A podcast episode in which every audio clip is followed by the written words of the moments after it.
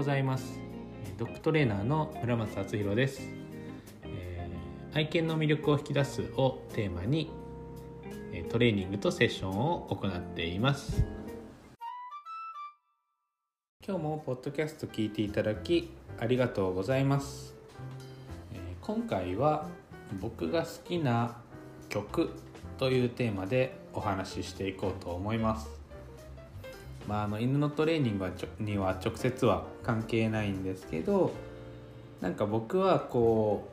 うあこの人尊敬できるなとか、えー、この人いいなとかあのこの人の技術をこう得得したいって思った時にやることが必ずあってその人の好きな食べ物とか曲とかをまあ、直接聞けるんだったら聞くんですね。どういうことが好きか。でどういうことを普段感じてたり食べたり、えー、曲を聴いてたりするか。で直接聞けなかったら、まあ、例えばインスタグラムとかで使ってる曲とか、えー、まあ、そういうのを見て自分も聴いてみてみたいなことをするんですね。でなんでかっていうとその自分がいいなって思った人とかこうを見た時に技術をいきなり真似するんじゃなくて生活習慣から真似するんですね。で生活習慣っていうのはやっぱり一番の基礎になる部分なのでその人がどういうことを考えてどういうことを感じてどうやって生活しているのかその上で犬の例えばトレーニングだったり犬との関わり方っていうものが上積みされているって僕は思うのでいきなりその上積みの技術の部分だけを取り入れようと思ってもやっぱりその本質だったりその本当の意味での意図っていうのは理解できないかったんですね、まあ、僕の経験上。なので、まあ、そういった意味で僕はその、えー、いいなって思ったり尊敬できるなっていう人を見つけたらその人が好きなものとか普段していること犬とは全く関係ないようなところをまず取り入れるだってそれってめちゃめちゃ簡単なことじゃないですか。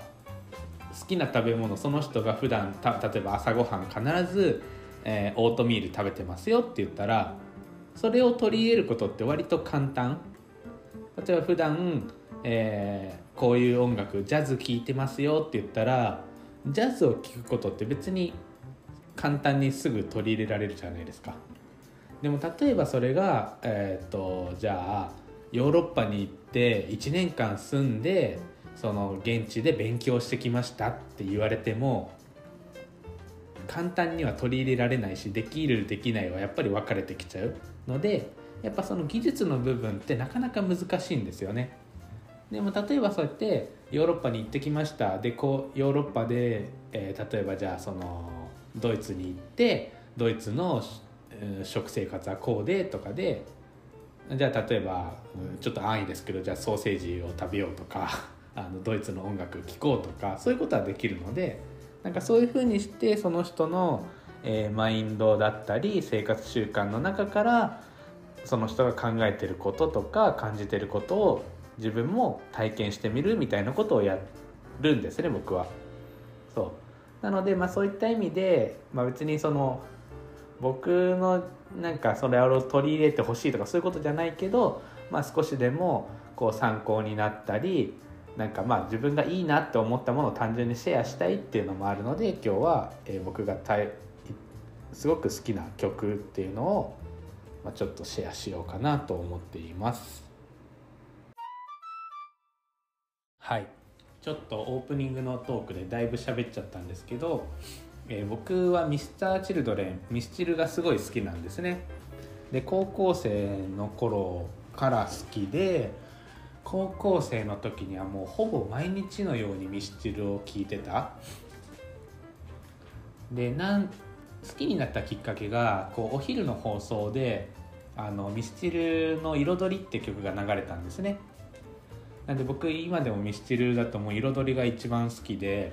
あの本当になんかすごい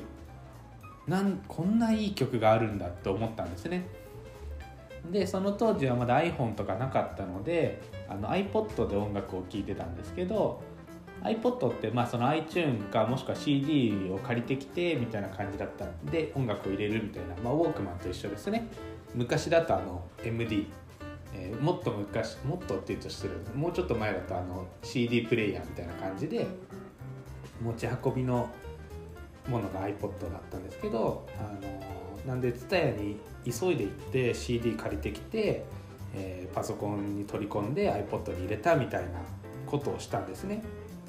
でそこからもうミスチルがすごい好きになってあの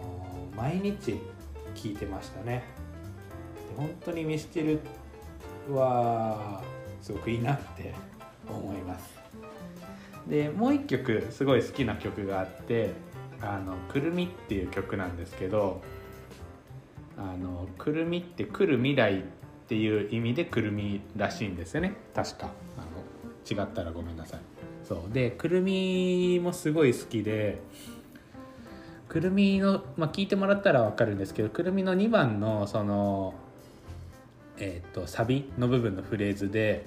こうどこかでかけ違えてきた。気づけば一つ余ったボタン。同じようにして誰かが持て余したボタンホールに出会うことで意味ができたらいい。っていうフレーズがあって。僕いつもそのしつけ教室セッションでもその何て言うんですかね。ボタンの掛け違いなんですよねって話すんですよね。でその犬とのコミュニケーションがうまくいかない犬との関係が悪いっていう状況で私がダメなんだとかなんかそういうふうに捉えちゃうのはすごく僕はもったいないと思ってるんであそうじゃないですよってとただのボタンの掛け違いで良かれと思ってやっててもそれが噛み合わなくてなんかこうちぐはぐになっちゃったりっていうだけでっていう話をするんですよね。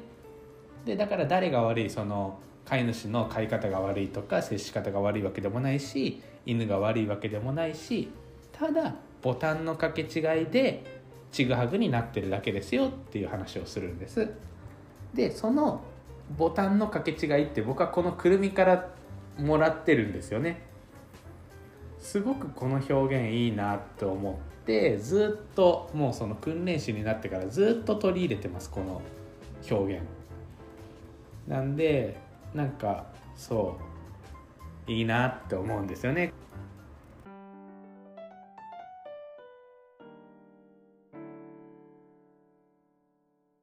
はい、えー、今日も聞いていただきありがとうございました。いかがだったでしょうか、えー、今日は僕がミスチルが好きという話でした。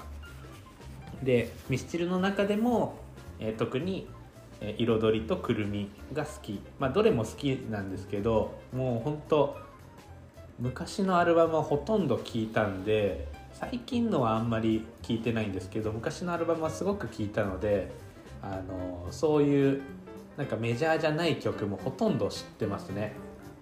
あの知ってるけど曲名はわからないみたいなその聴いてるだけなんで曲名はわからないとかはあるんですけどほとんど知ってるので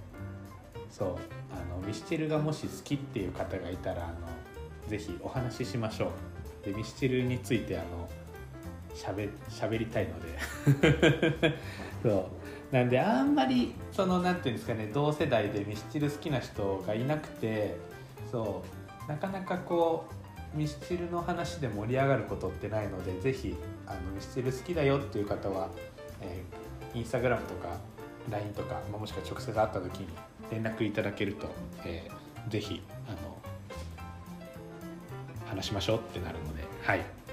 お願いします。それでは、えー、今日は以上になります、えー、また次回の放送をお楽しみに。バイバイ。